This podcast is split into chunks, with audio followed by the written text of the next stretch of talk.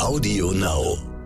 Man gründet, glaube ich, nicht mit der Idee zu sagen, ja, ich will reich werden. Das ist, glaube ich, nicht das, was einen antreibt, wenn man das ersten, den Businessplan schreibt, ähm, sondern eben halt, weil man einen Zweck erfüllen will, weil man die Welt verändern möchte. Ähm, und das hat mich immer animiert, auch weiterzumachen, mein Ziel nicht aus den Augen zu verlieren, die Idee nicht aus den Augen zu verlieren und diesen Nordstern versuchen zu erreichen. Willkommen bei How to Hack, dem Podcast von Business Punk. Hier verraten euch erfolgreiche Gründerinnen und Gründer, Macherinnen und Macher und Kreative, was sie in ihrem Job anders machen. Unsere Gäste erklären euch ihre persönlichen Tipps und Hacks fürs Arbeitsleben. Und das Beste daran ist, dass es nicht nur einfaches Blabla gibt, sondern handfeste Learnings. Ich bin Tijen, Gründerin und Moderatorin und freue mich sehr, Host dieses Podcasts zu sein. Hi zusammen und herzlich willkommen zu einer neuen Folge von How to Hack, ihr Lieben da draußen. Business Punk. Ich freue mich sehr, dass ihr eingeschaltet habt.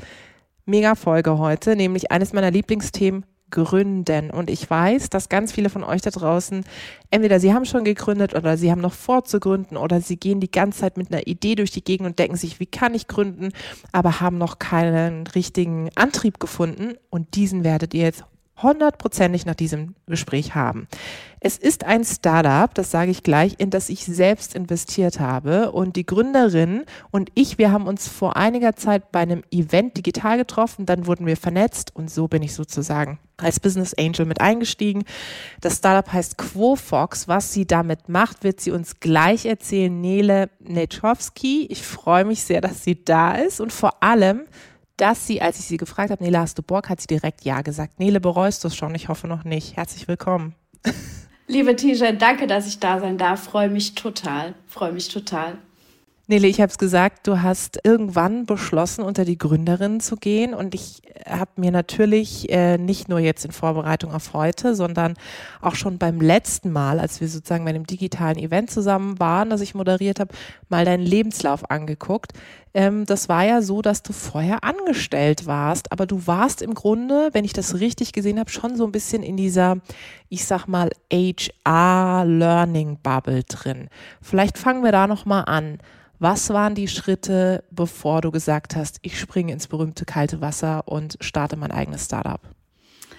Ja, ich glaube, den ersten Step oder was hat den Grundstein gelegt? Äh, das war, glaube ich, mein erster Job, mein erster Ferienjob mit so 15, 16 Jahren. Da brauchte ich unbedingt ein bisschen Geld, ja, für die Ferienkasse und äh, habe mich in so einem Schulung bei so einem Schulungsanbieter beworben und durfte da in den Ferien quasi reinschnuppern ähm, mit Computern schon mal umgehen, mal zu lernen, die Schulungsräume einzurichten und so weiter. Und das war, glaube ich, mein erster Berührungspunkt mit dem Bildungsbereich insgesamt äh, und bin seitdem eigentlich in genau dieser Welt zu Hause. Ähm, habe dann eine Ausbildung gemacht bei einem großen deutschen Weiterbildungsunternehmen, war dann bei einem IT-Unternehmen in Irland lange Zeit, ähm, und habe mich dann entschieden, okay, jetzt mache ich ein Studium ähm, und hier auch nochmal den Schwerpunkt in dem HR-Bereich gelegt. Und eigentlich war mir dann klar, okay, du musst dein eigenes Business gründen, du hast viele Ideen, wie man diesen Bereich verändern kann. Und ja, so haben wir 2015 Quofox gegründet ähm, als digitale Lernplattform. Und im Grunde genommen bewegt mich der HR- und IT-Bereich schon seit Tag eins. Ich glaube, das war mein erster Ferienjob der hat mich motiviert. ja, ich wollte gerade sagen, es ist ja selten so, dass man irgendwie, weißt du, wenn man den ersten Ferienjob hat, dass man da auch irgendwie hängen bleibt, sage ich mal. Scheint sich ja wirklich bei dir fortgesetzt zu haben. Wir kommen gleich zu Quofox. Du hast es gerade schon erwähnt, der digitalen Lernplattform, was ihr da genau macht, was du da genau machst. Aber nochmal einen Schritt zurück. Was fasziniert dich denn so an diesem ganzen Bereich der HR? Ja, seitdem ich eigentlich eingestiegen bin, merke ich, dass das ein Bereich ist, der in einer totalen Transformation ist, der gar nicht mehr so ist, wie er noch vor fünf, sechs Jahren war, wo ich eigentlich eingestiegen bin. Ein Bereich, der total im Wandel ist. Was mich da immer aber vor allen Dingen motiviert hat, äh, Menschen zu begleiten in diesem Wandel mit guten Weiterbildungskonzepten und so weiter. Also im Grunde genommen ein Partner zu sein für die Menschen da draußen, die zu begleiten. Und ich finde den HR-Bereich heute noch spannender denn je, weil er hat so eine wichtige Rolle in der Transformation, in der Digitalisierung und ohne den geht's eigentlich gar nicht mehr. Ähm, und deswegen brennt mein, mein Herz für HR und ich würde auch nie wieder tauschen. Ja, das äh, glaube ich dir sofort, äh, vor allem wenn man dich so beobachtet. Also ich empfehle euch allen da draußen, Nele, auch drüben auf LinkedIn zu folgen, weil wenn man ihr folgt, wird man sehr schnell feststellen, dass sie völlig äh, infused ist, was das Thema digitales Lernen betrifft. Also richtig, richtig toll. Ähm, und du hast gerade gesagt, das ähm, hat sich so weitergeführt, bis du irgendwann beschlossen hast, selber zu gründen. Wie kam es denn dann zu der Gründung? Ja, mein Einstiegspunkt war äh, tatsächlich meine Ausbildung bei der TÜV Rheinland Akademie, ein reiner Präsenzanbieter, rein im Präsenzschulungsgeschäft. Und unsere Kunden damals waren eigentlich schon total global verstreut, hatten wenig Zeit. Äh, unsere Zielgruppe, die IT-Mitarbeiter, sowieso immer wenig Zeit, viel unterwegs und so weiter.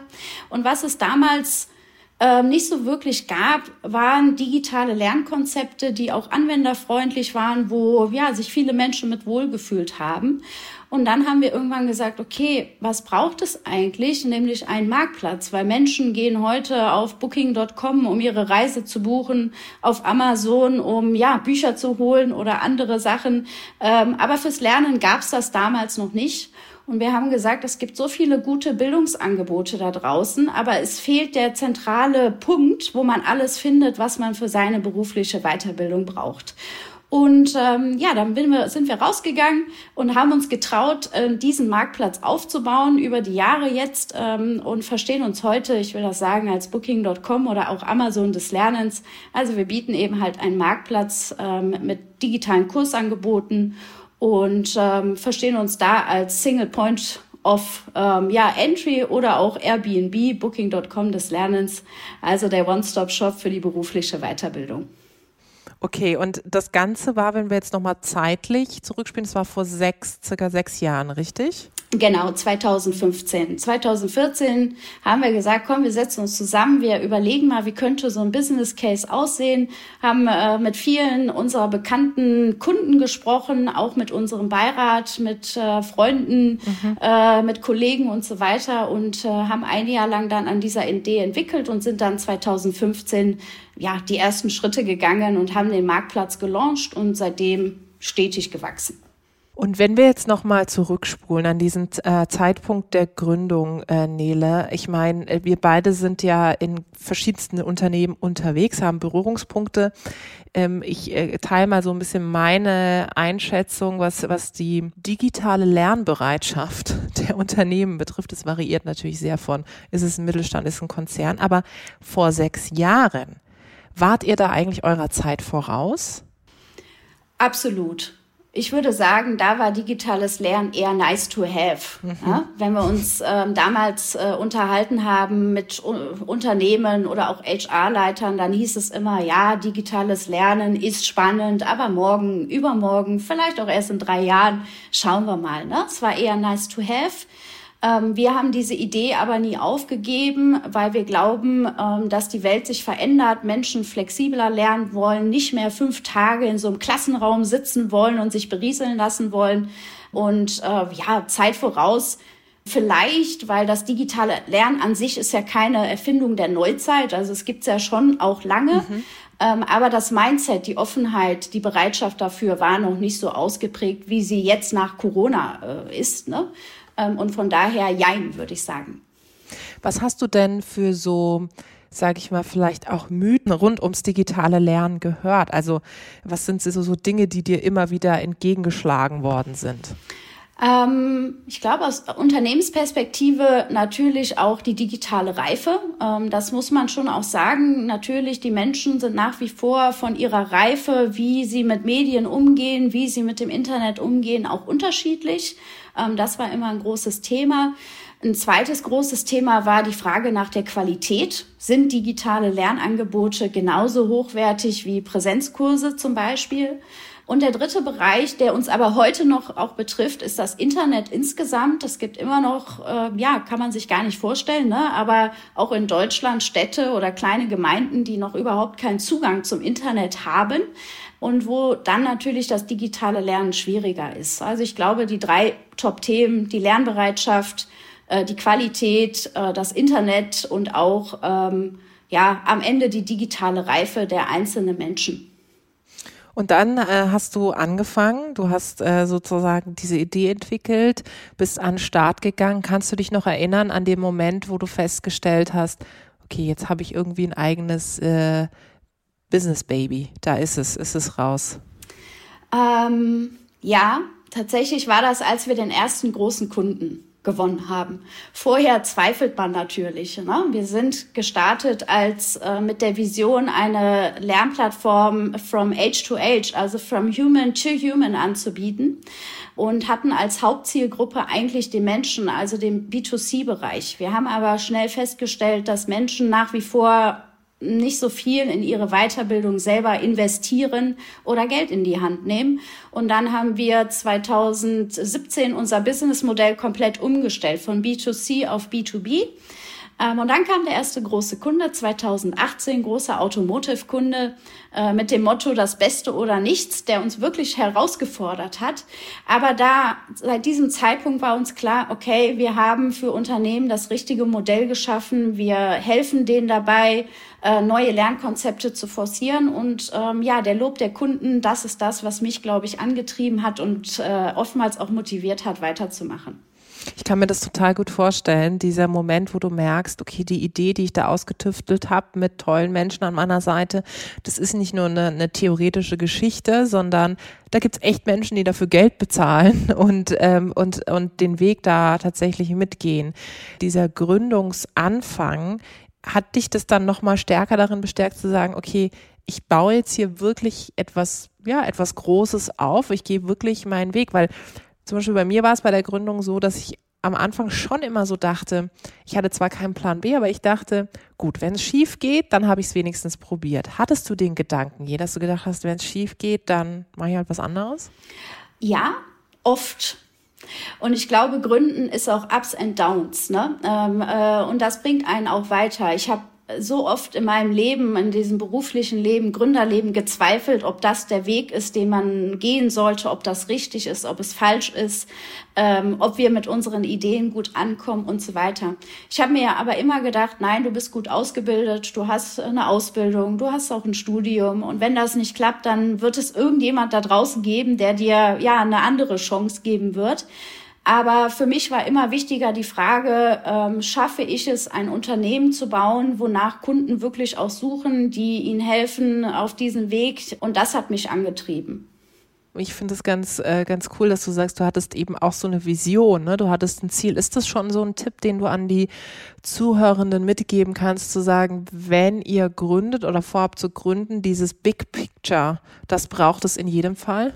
Ja, ich habe mir immer so einen kleinen für mich Nordstern gesetzt. Ja, in Nordstern, was will ich erreichen? Wofür kämpfe ich? Wofür brenne ich? Und man gründet, glaube ich, nicht mit der Idee zu sagen, ja, ich will reich werden. Das ist, glaube ich, nicht das, was einen antreibt, wenn man das ersten, den Businessplan schreibt, ähm, sondern eben halt, weil man einen Zweck erfüllen will, weil man die Welt verändern möchte. Ähm, und das hat mich immer animiert, auch weiterzumachen, mein Ziel nicht aus den Augen zu verlieren, die Idee nicht aus den Augen zu verlieren und diesen Nordstern versuchen zu erreichen. Es ist super, dass du das nochmal mitgibst und ähm, es gibt ja dann auch ehrlicherweise verschiedene Maßnahmen. Ne? Also ich schreibe mir auch viele Dinge, also ich visualisiere mir auch viele Dinge und ich schreibe auch wirklich so meine Wünsche, Träume, Ziele auch einfach auf. So und das Schönste ist, wenn du die erreicht hast. Das kennst du auch. Bei euch ist es dann, oder bei dir ist es vielleicht auch mal gewesen, so, ne, die Kunden will ich mal irgendwie haben. Das kenne ich auch, so in der Diversity-Beratung zu sagen. Wenn ich die mal hab, das ist mega cool. Das ist so ein Door-Opener. Ähm, äh, ihr hattet dann euren ersten Kunden. Wie ging es dann sozusagen weiter? Wann hast du gemerkt, das ist nicht nur ein Kunde, sondern das ist hier ein tragfähiges Modell. Es läuft. Ähm, ja, der erste Kunde war natürlich für uns ähm, die Bestätigung, dass wir äh, auf dem richtigen Weg sind. Ich kann das auch vielleicht nochmal zwischen uns beiden und den Hörerinnen und Hörern sagen. Als ich, der Anruf kam, habe ich auch kurz wirklich geheult. Also ja. äh, das auch, ich. auch am Telefon vor dem Kunden. Ja, es war ist mir heute sehr unangenehm, aber es war wirklich so, weil es war einfach auch eine Erleichterung und es waren Glückstränen und äh, man wusste, okay, für das äh, so viel hat man gekämpft, so viel viele Schritte ähm, genommen und jetzt ist er da. Und dieser Kunde war natürlich auch ein Zugpferd. Daraufhin kamen ganz viele weitere Kunden, weil die gesehen haben, okay, wenn der das macht, ja, warum mache ich das nicht? Ähm, also ich würde sagen, er war ein Zugpferd für viele weitere Kunden und dann auch nochmal in das Team zu investieren, da weiter zu wachsen und diesen Weg einfach weiter zu gehen und zu forcieren.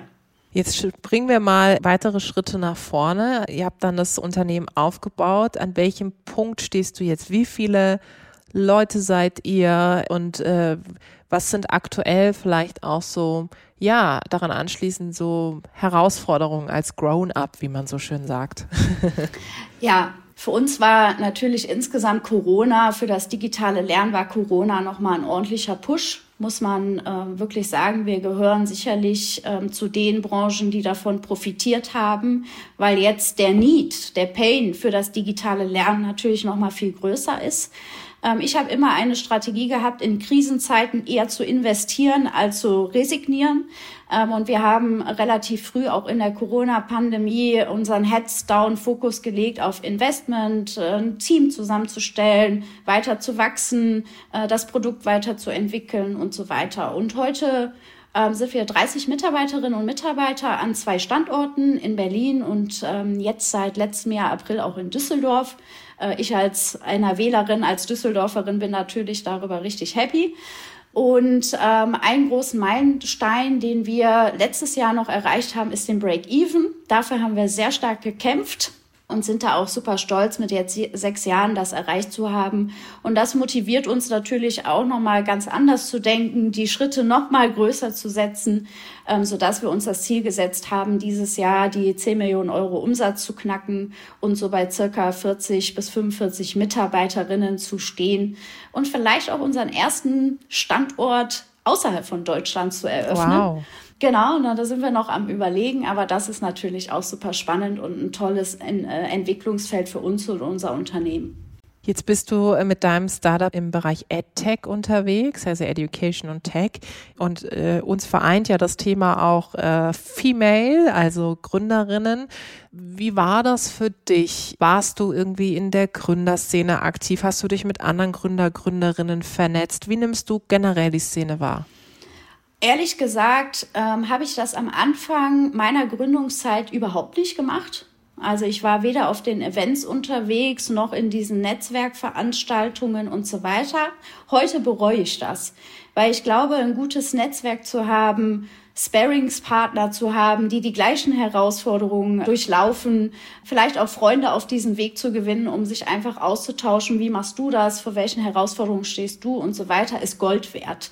Ähm, und das ähm, habe ich mir seit letztem Jahr mehr vorgenommen, da auch unterwegs zu sein und bin gerne auch in diesen Gruppen, auch in dem Female-Bereich. Es gibt tolle Netzwerke, tolle Frauen, starke Frauen, von denen man so viel lernen kann, von denen man so stark inspiriert wird. Also das möchte ich jedem mitgehen. Holt euch dann das Netzwerk, tauscht euch aus, äh, geht in diese Veranstaltung rein, weil da entsteht viel und ich glaube, man ist da wirklich auch gut inspiriert und baut sich schnell ein Netzwerk aus. Ist übrigens auch gut, äh, um. Investorinnen mhm. und Investoren ja. zu finden, ja. liebe Tijen, weil wir haben uns ja über darüber auch kennengelernt, über eine Veranstaltung und auch ein Netzwerk. Stimmt. Ähm, und das will ich nicht mehr missen. Also von daher, das will ich wirklich jedem nochmal ans Herz legen. Geht da hin, äh, trinkt ein Wein, ein Wasser oder auch einen Kaffee und tauscht euch aus, weil das äh, bringt einen doch auch weiter. Ne? Und hast du denn das Gefühl, dass es als Gründerin nochmal anders ist als als Gründer? Ja, total. Und ich sehe auch heute noch die Unterschiede. Ich will mal so ein paar Beispiele nennen. Ja, ich glaube, Frauen, wenn die gründen, gründen nachhaltiger. Sie sind nicht so entscheidungsfreudig ist falsch, aber sie gehen nicht so gerne das Risiko ein. Ähm, während jetzt meine Konkurrenten, die mit mir gestartet sind und meistens Männer, die gehen da sehr selbstbewusst rein, ne? äh, positionieren sich in diesen Pitch-Veranstaltungen als die Überflieger, während die Frauen eher doch oftmals an sich zweifeln, mhm. vielleicht auch mal äh, ja äh, mehr auf ihre Fehler gucken als auf ihre Erfolge. Also das Mindset von männlichen und weiblichen Gründerinnen ist doch ein großer Unterschied. Und ohne dass mir das jemand gesagt hat, glaube ich schon, aber auch, dass gerade auch im Investmentbereich Männer deutlich mehr Investments kriegen als Frauen und Frauen einfach andere Fragen gestellt werden. Ne? Mhm. Also mir wurden Fragen gestellt, okay, du bist jetzt 33, wie sieht's denn aus mit Kindern? Ne? Wann ist es soweit und wer kümmert sich dann eigentlich um die Kinder? Ähm, während mein männlicher Mitgründer solche Fragen nie bekommen hat. Ne? Und ich glaube auch, dass das immer noch, und die Wissenschaft untermauert das ja auch, und die Praxis zeigt es eben halt auch, dass deutlich weniger in frauengeführte ähm, Unternehmen investiert werden. Und das ist schade, weil ich glaube, da gerade frauengeführte Unternehmen können viel erfolgreicher sein, viel nachhaltiger auch wachsen und auch, ja, jedes Investment kann sich dort auszahlen. Und ich hoffe einfach, dass auch mehr ja, weibliche Business Angels, auch wie du, mit aufs Table kommen und so Frauen auch unterstützt werden. Ja, absolut. Und ich meine, ich äh, sage das ja immer und immer wieder, ich war und bin und bleibe ein Frauenfan. Das war schon immer so. Da bin ich ehrlicherweise ein bisschen biased. Aber ich finde, wenn man nicht die Aufmerksamkeit jetzt auch dezidiert auf Gründerinnen legt, dann wird sich auch nichts verändern. Solange bis wir es nicht mehr brauchen. Solange bis wir Global Digital Women und alle anderen auch Initiativen, Organisationen nicht mehr brauchen. Aber bis dahin ist noch ein weiter Weg. Nele, du hast vorhin, finde ich, sehr sympathisch aus dem Nähkästchen geplaudert, als du gesagt hast, es kam der Anruf von dem ersten Kunden und dann hatte ich echt Tränen in den Augen und ich war äh, einfach, ich habe auch aus Erleichterung geweint, kenne ich übrigens auch. Apropos sozusagen Tränen in den Augen oder auch mal durchs Tal der Tränen laufen. Wie gehst du mit Scheitern, mit wirklich Herausforderungen, mit Sackgassen um? Hast du da so ein Geheimrezept für dich? ein Geheimrezept tatsächlich nicht.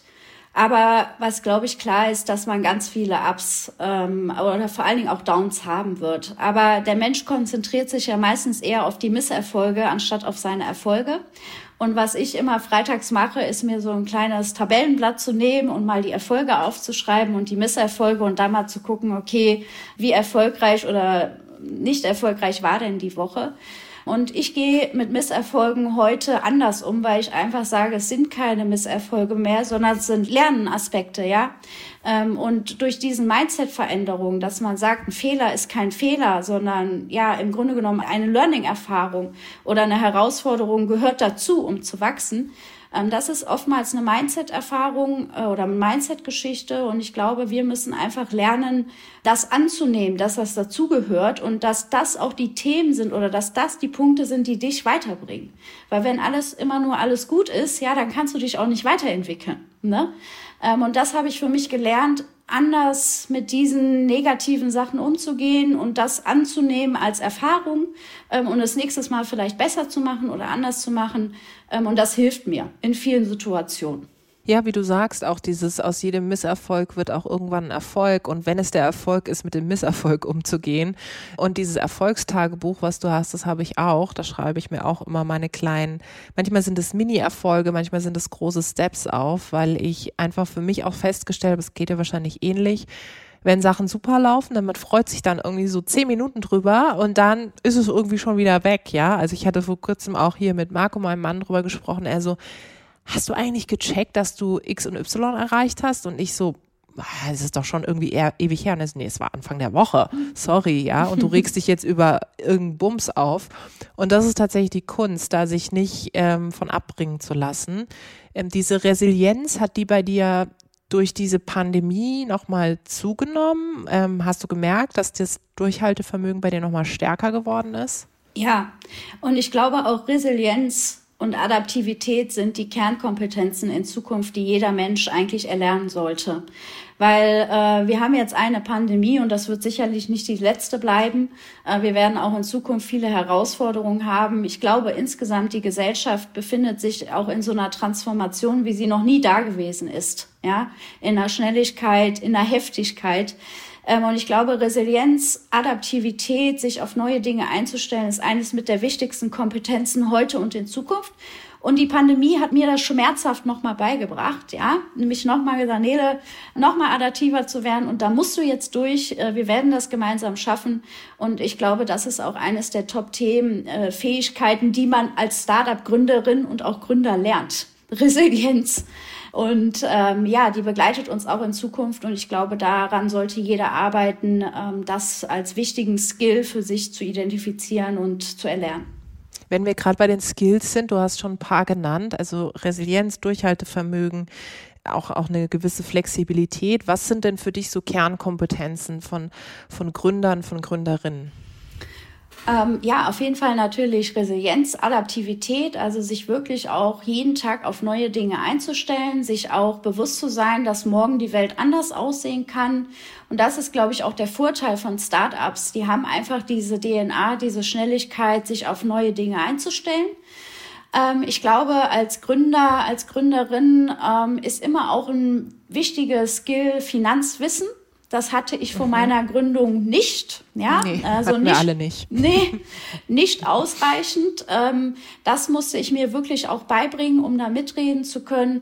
Ähm, ansonsten würde ich ganz klar sagen, Innovationsbereitschaft, ähm, Kommunikation, ne, Netzwerken ist das A und O und ein Kundengespür zu haben. Ne?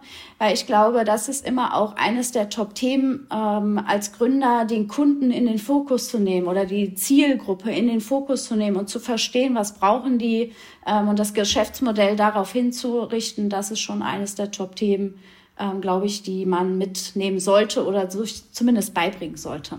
Das finde ich so super, Nele, dass du das sagst, auch mit diesem achtet auf die Zielgruppe und geht halt dahin am Ende, wo die Party ist. Ne? ne? Erwartet nicht, dass alle zu euch kommen. Es ist uns mit äh, Global Digital Women genauso gegangen. Wir haben ja lange äh, reine Events gemacht, ja, und uns auch darüber finanziert und haben Gott sei Dank toi, toi, toi vor der Pandemie schon gesagt, na ja, aber es wäre ja noch äh, viel mehr Impact getrieben, wenn wir auch in die Unternehmen hineingehen und die dort in ihren Diversity-Strategien beraten. Und dann haben wir das mal so gepitcht bei ein, zwei und auf einmal gemerkt, oh, okay. Und darauf basierend ähm, haben wir tatsächlich dann äh, unser Geschäftsmodell, sage ich mal, angepasst. Das ist ein super, super wertvoller Tipp, weil ich auch oft die Erfahrung in Zusammenarbeit mit Gründern und Gründerinnen mache, dass sie stoisch festhalten äh, an dem, was sie sich so visionär denken und dass es dann tatsächlich irgendwie in die Hose geht. Ja, das ist äh, wirklich ein sehr, sehr gesunder und, und vor allem nachhaltiger Tipp. Stichwort Nachhaltigkeit. Seit sechs Jahren seid ihr auf dem Markt. Ich meine, da braucht man langem Atem, da braucht man Durchhaltevermögen. Wenn du jetzt so nach vorne schaust, äh, ich bin mir sicher, du hast schon skizziert, du arbeitest gerne mit, mit Vision Boards, sag ich mal. Was ist deine Vision, was ist dein Traum? Wo willst du mit Quofox hin? Mein Traum ist es erstmal, dass jeder Mensch Zugang hat zu gutem Wissen, qualitativ hochwertigem Wissen. Und ähm, ich glaube, da stehen wir noch ganz am Anfang. Äh, nicht nur äh, auf der Welt, in dritte Weltländern, sondern auch in Deutschland. Nach wie vor hat nicht jeder Mitarbeiter, nicht jeder Mensch auch Zugang ähm, zu Wissen.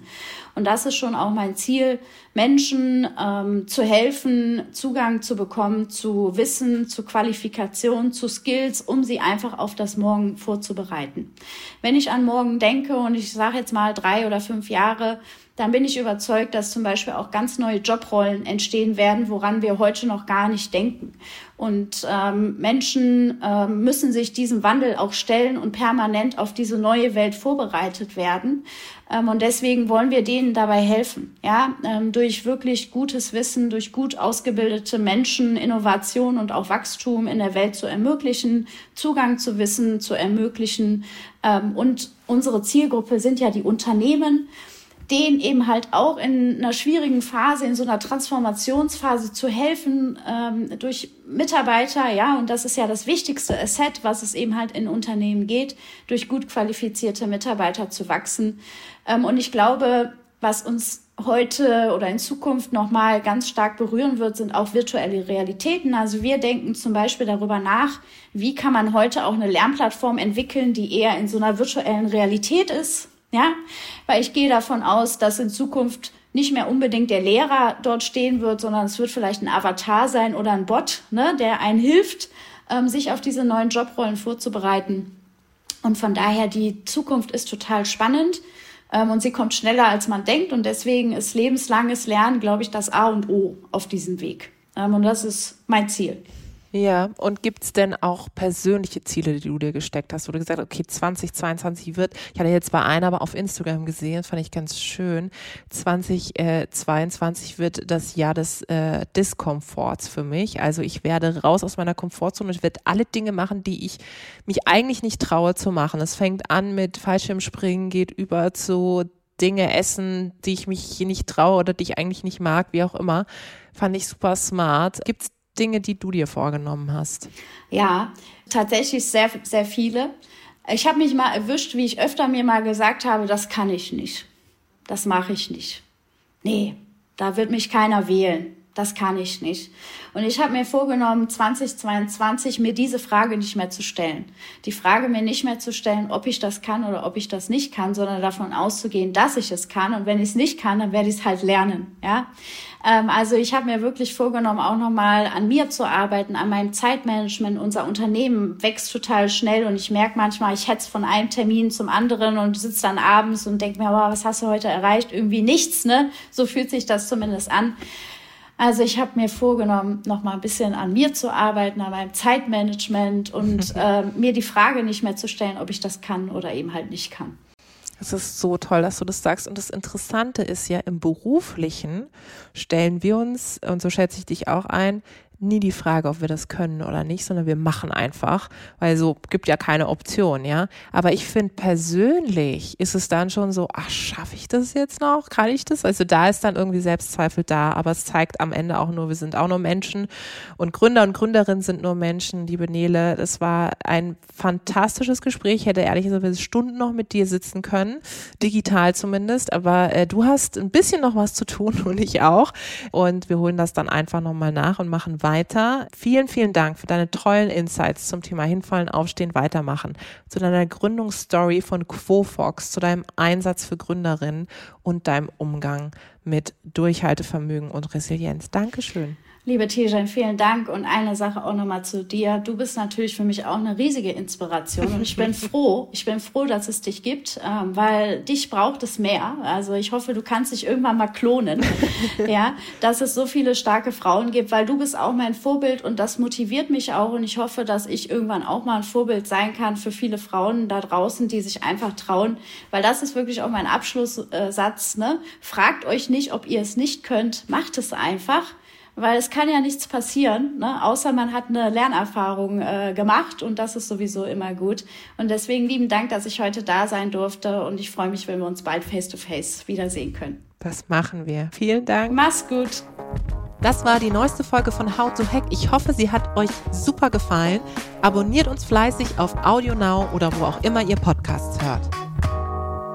Dieser Podcast ist jetzt vorbei, aber wir hätten noch einen anderen Podcast-Tipp.